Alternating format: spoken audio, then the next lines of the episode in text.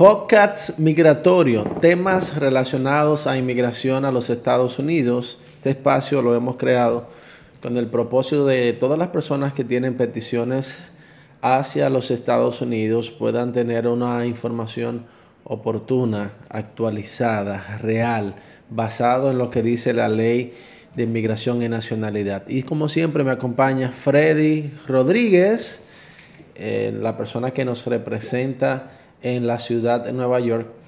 Y qué bueno que estás aquí, Freddy. Bienvenido. Gracias, gracias por todo. Eh, un placer para mí acompañarte el día de hoy en este podcast migratorio. Eh, vamos a darle un poquito de información, aunque sin es solamente eh, compartirle a ustedes conocimientos a base de un diálogo un poquito más menos menos formal, así tal vez ustedes lo pueden procesar de otra manera.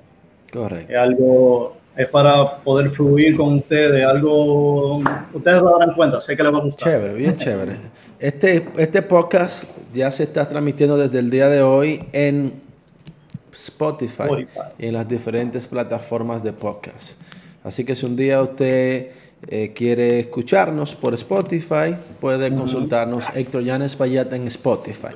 Bien, hoy vamos a hablar de muchos temas importantes, pero vamos a darle un panorama general de lo que debería saber una persona que tiene una petición en el año 2021. Y vamos a estar hablando, Freddy, de categorías de petición, eh, por ejemplo, tiempo de aprobación, que esta es una pregunta que los usuarios o los beneficiarios siempre tienen.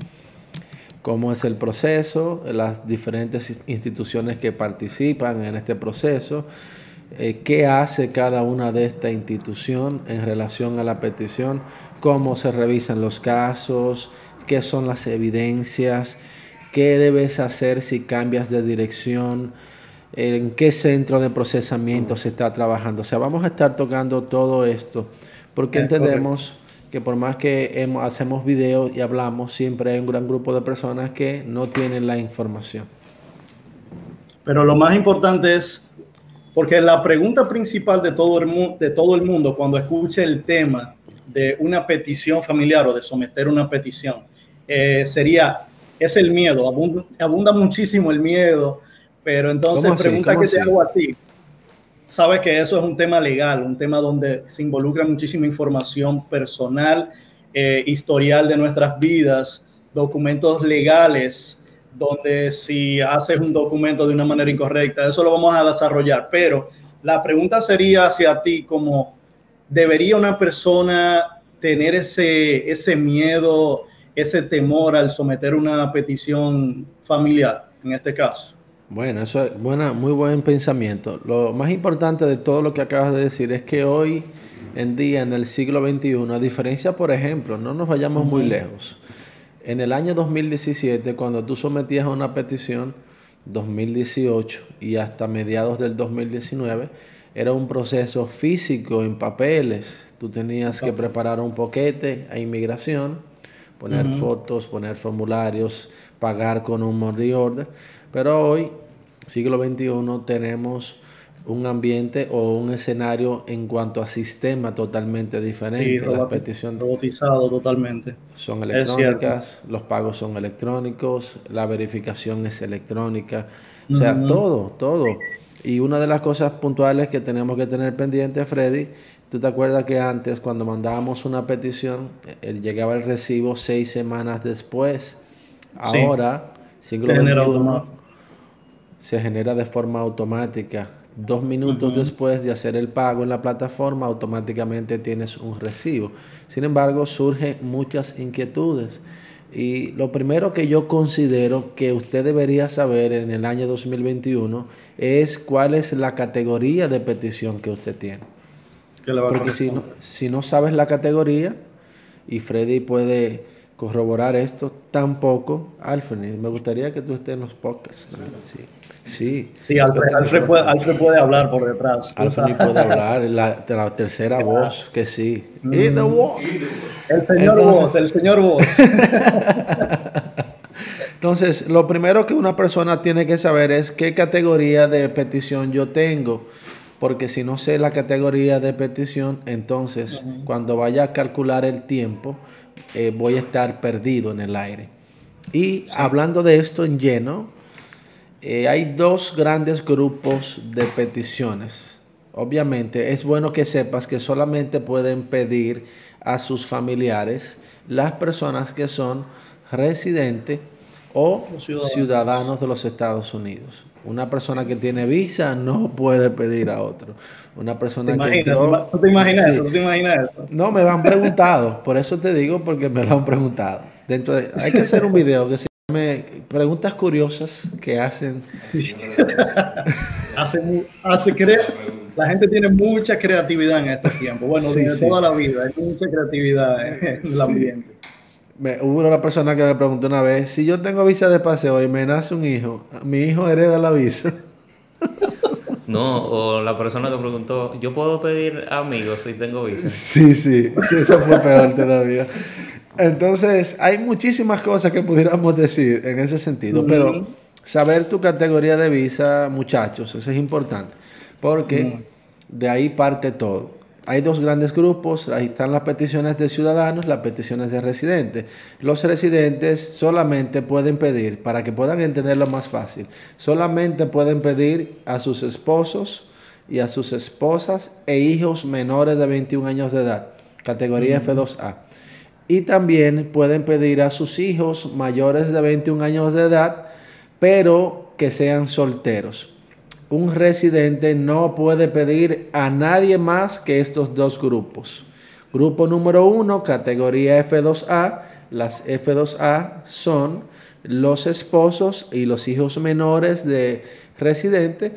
Y el segundo grupo que pueden pedir, los F2B, que son los hijos mayores de 21 años de un residente. Ya las demás categorías familiares no comprenden peticiones de residente. Entonces, para, podamos, para que podamos entender mejor, hay dos grandes grupos. Están las categorías de peticiones inmediatas y estas envuelven, enmarcan las peticiones que son de naturaleza o que son o provienen de un ciudadano. Cuando un ciudadano pide a su esposa o esposo, a sus hijos menores de 21 años de edad, a sus padres y cuando pide a sus hijastros. Hay dos categorías.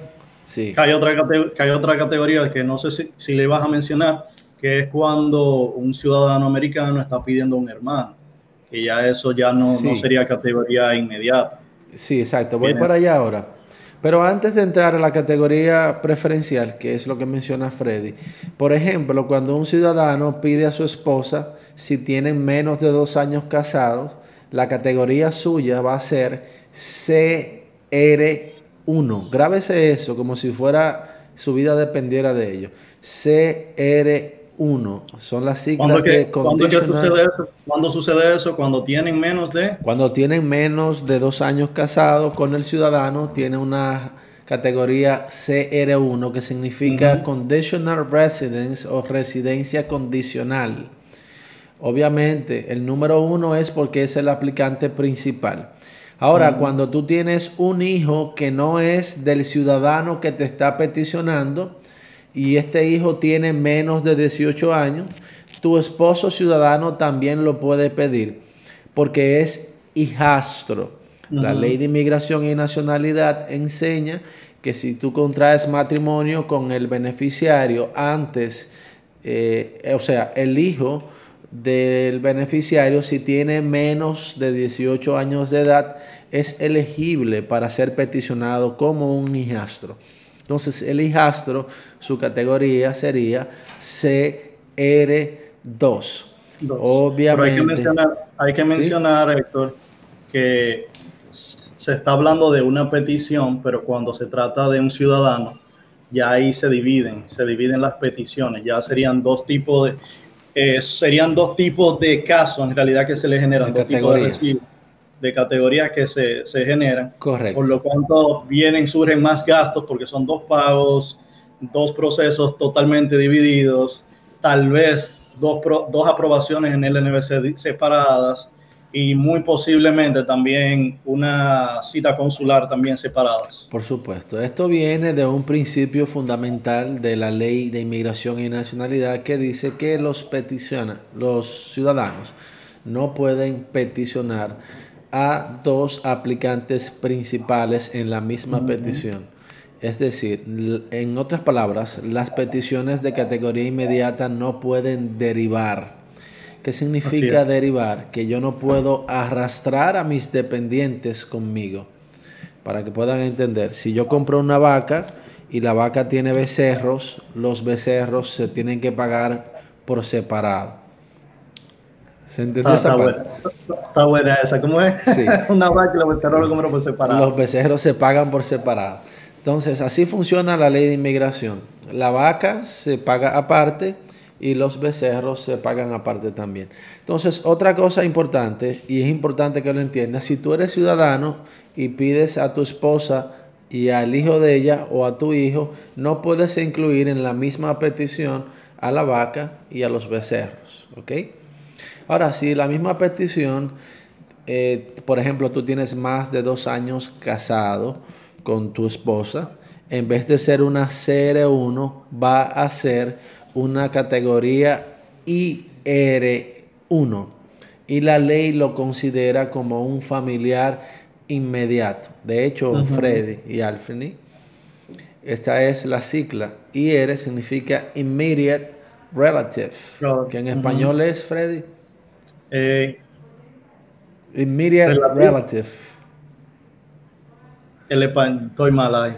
Él, se la sabe, él sabe qué significa en inglés. Relativo inmediato, relativo inmediato se, pero suena raro. Es familiar inmediato. Familiar, familiar inmediato. Entonces es diferente, suena diferente en español.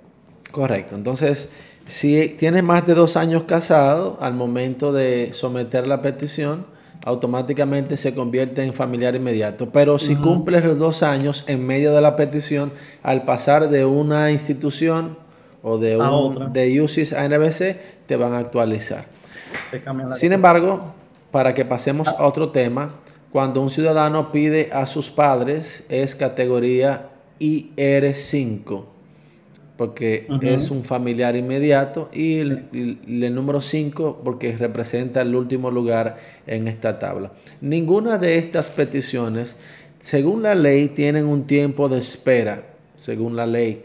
Ninguna de ellas tienen que esperar porque hay una visa disponible, entre comillas.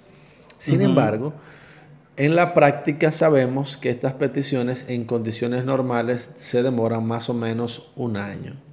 ¿Ok? Creo que está siendo muy clara la información.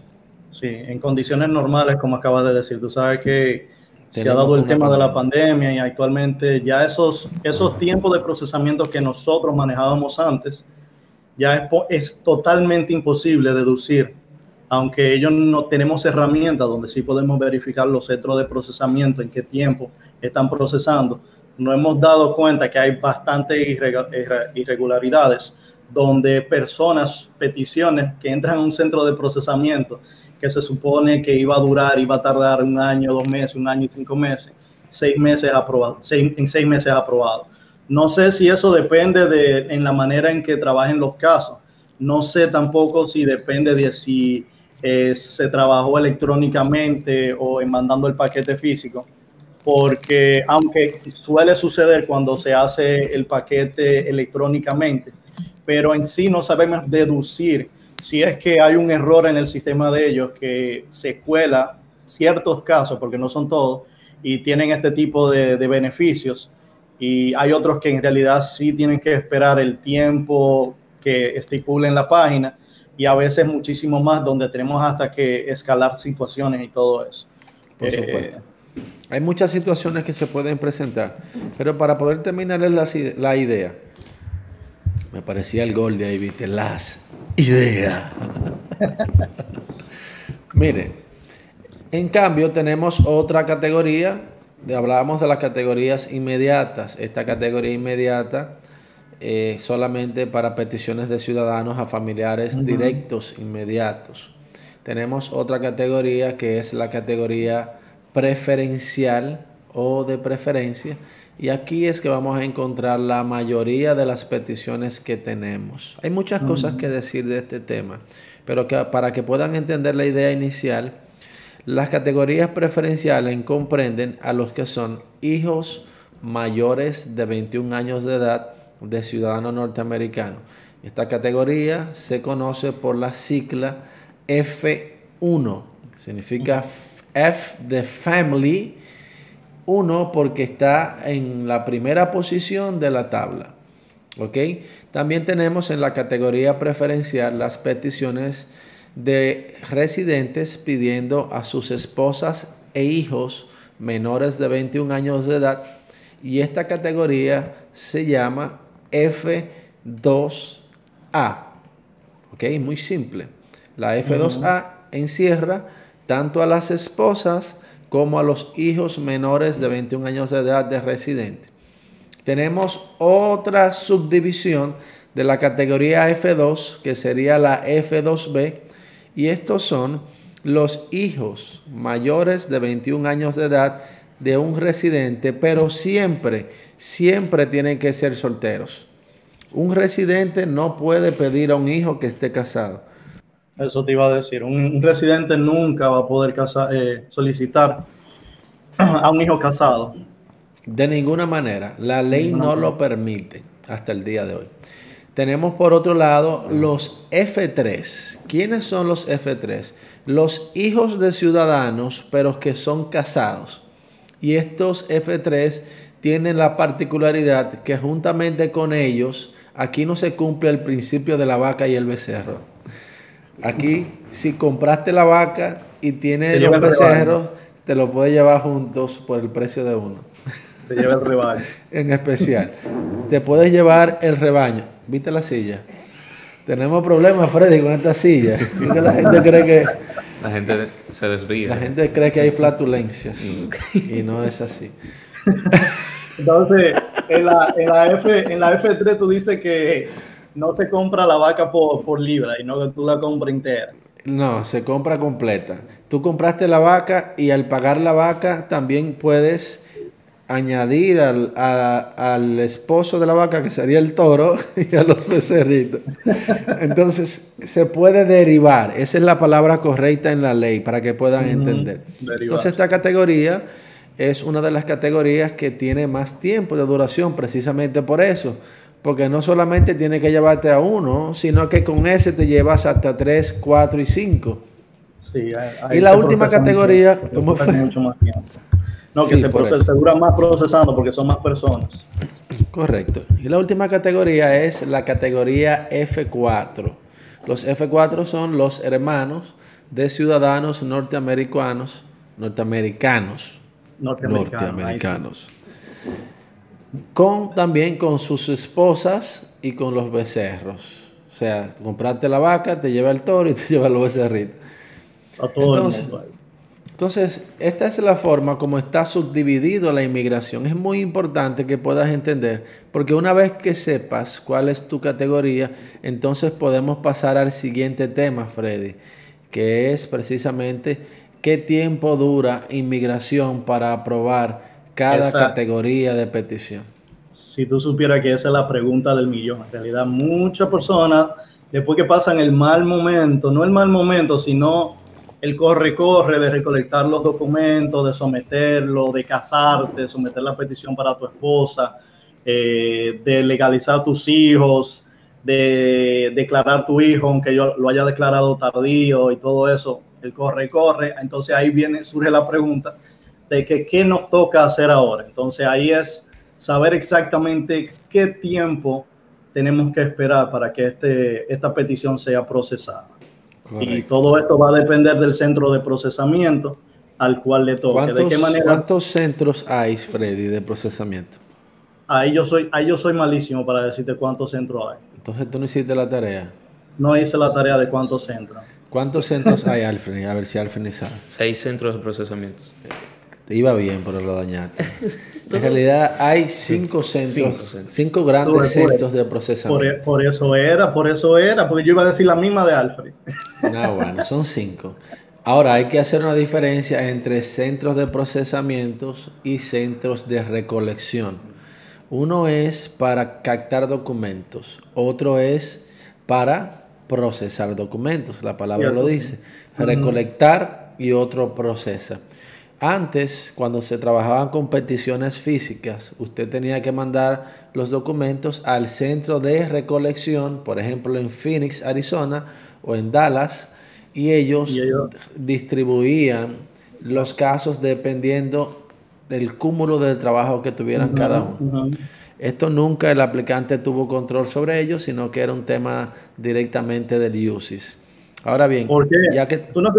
una, una cuestionante que yo siempre he tenido, que yo siempre he tenido y, hemos trabajado esto por bastante tiempo. Si te das cuenta, hay otros centros que sí procesan más rápido que otros. ¿Cuál es el, por qué viene la intención de ellos seguir acumulando trabajo a otros centros de procesamiento? Que aunque tal vez, como dicen, son más grandes, son más grandes y tienen más capacidad, al final del día tardan más en procesar cualquier, tardan más en procesar. ¿Por qué, viene, por qué surge esta, esta discrepancia de que ellos en realidad mandan más trabajo a donde se están procesando hasta más, más solicitudes? Mira qué pasa, Freddy. Eso tiene muchos elementos que considerar. Por ejemplo, hay algunos centros que son más expertos en casos difíciles que otros. Por ejemplo, Texas, el centro de Texas procesa solamente, la mayoría de casos que procesa son de esposos de ciudadanos de categoría inmediata y que no tienen complejidad. Sin embargo, el centro de Vermont, que no, no describimos cuántos centros hay, el centro de Vermont tiene más expertise o más abogados expertos en temas complejos como por ejemplo declaraciones tardías, matrimonios que han tenido otros matrimonios anteriores, divorcios, el tema de NICI, o sea, hay muchísima más experiencia que en otros centros porque son abogados que tienen muchos años en UCIS y trabajan los casos complejos.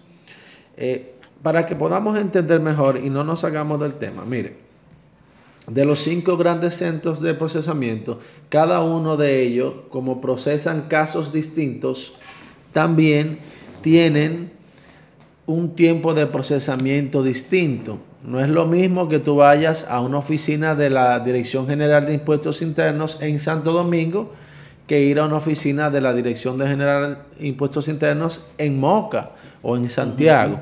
Cada oficina tiene su cúmulo de personas su carga de trabajo. Y obviamente los que tienen más carga de trabajo van a demorar más tiempo. Entonces, hay cinco oficinas o cinco sucursales que procesan. Tenemos número uno, California. Esta es la más grande de todas.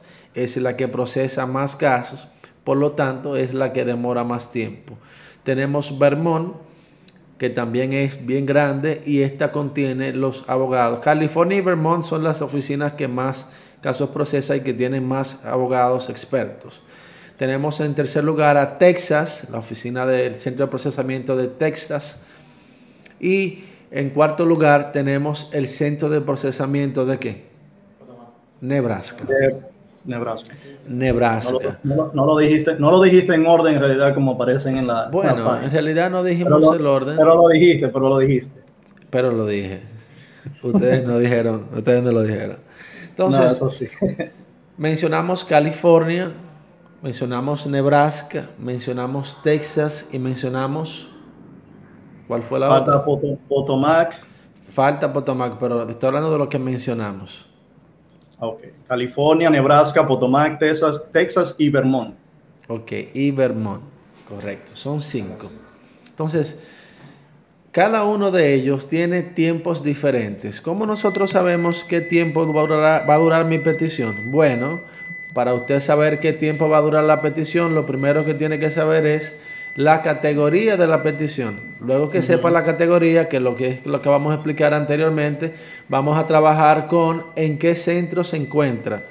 Entonces, es importante poder entender cómo funcionan los tiempos de uses. Cuando tenemos un centro, no importa la categoría, podríamos tener mayor tiempo de aprobación en otra, un menor tiempo de aprobación en, otro centro, por ejemplo. Entonces es importante poder nosotros identificar eso y poder responder a la gran pregunta que tiene mucha gente. ¿Cuánto tiempo dura mi petición? La respuesta a esto es depende. ¿De qué depende? Del centro de procesamiento que te toca. ¿Ok? Otra cosa que debemos saber, Usis, ¿quiénes o cuáles instituciones? Ahí empezó el UPS otra vez. Vamos a tener que cambiarlo. Sí. Prende tu micrófono. Bien, ¿cuáles, ¿cuáles instituciones están involucradas en una petición de residencia? Hay tres y el UPS no me deja trabajar. Número uno está el Departamento de Ciudadanía de los Estados Unidos. Eso es lo que se conoce como USCIS. USCIS.